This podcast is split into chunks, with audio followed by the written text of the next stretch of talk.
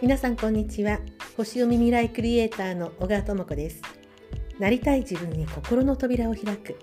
この番組は2023年輝くあなたへ西洋先生術の知恵をお伝えしてあなたが自分らしくお仕事や人生に生かしていける情報をお伝えしていく番組となっております。さてえ今日はですね昨日少し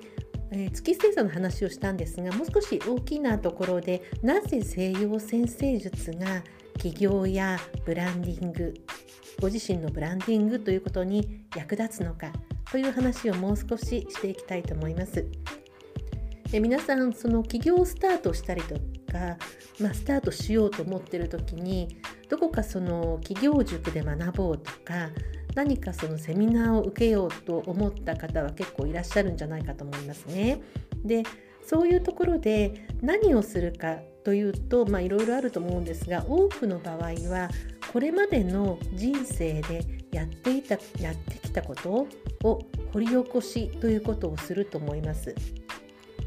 なぜかというとこれまでの人生でやってきたことが現在の私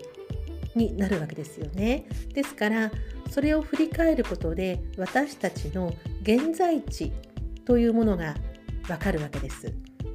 しっかりと現在地を認識した上でじゃあどういうふうになるの？というところがなければ、えー、人生も進まないし起業も進まないわけですよね。そしてこれまで私たちがやってきたことはその経験というのをがそれが資産になるわけですよね。でそれを生かすことで、えー、世の中に提供して仕事になっていくわけですよね。ですからまた過去の振り返りと思うかもしれないんですがあのどこに行っても大抵過去の振り返りはやりますのでね過去の振り返りと思うかもしれないんですが自分の過去とかけ離れたところでは起業はできないですよね。これまで例えば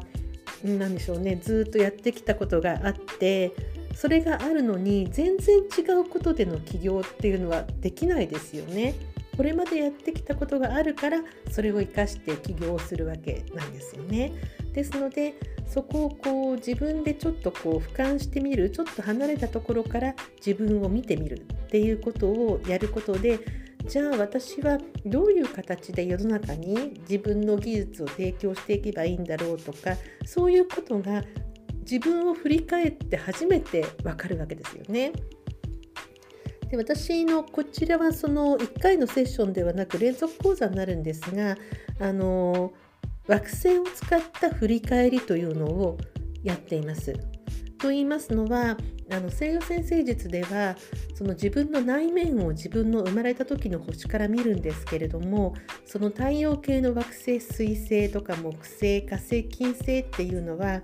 特定の年齢に大きく関わるそういう作用があるんですね。で昨日お話しした月という星は0歳から7歳までに関わります大きく。で7歳を過ぎますと今度は水星という星が私たちの人生に大きな投げかけをしてきます。ですのでその過去を振り返る時にその水星その方のホロスコープの水星がどの星座でどのハウスにあるかっていうことを読んでいくと自分の振り返りがものすごくやりやすいんですね。そういう感じで次は金星水星の次は金星という星がだいたいそのそうですね私たちが、えー、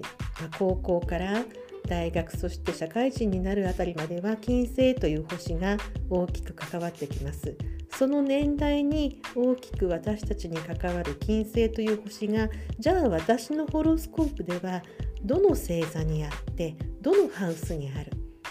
ということを読んでいくと自分の過去の経験と照らし合わせて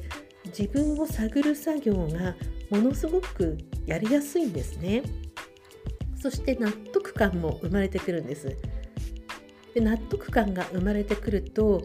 自分の価値あ自分はこういう人なんだということに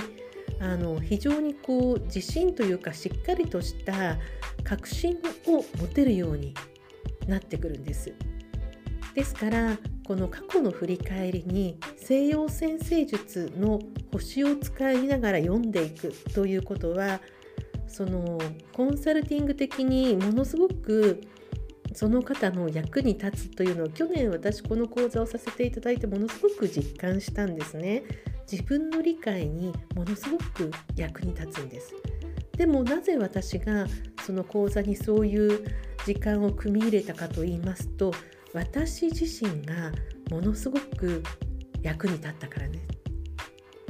はい、聞いてくださってありがとうございます。えー、こういう感じで、えー、西洋先生術を使って自分を振り返ることっていうのは自分の価値を認めるだけではなくひいては自分の強みを自分で発見してそれをブランディングしていくことで、えー、起業して世の中の役に立つことができるあるいはその自分の肩書きを作ることができることへの第一歩になるという話をさせていただきました。聞いてくださってありがとうございます。お相手は星読み未来クリエイター小川智子でした。また次の放送でお会いいたしましょう。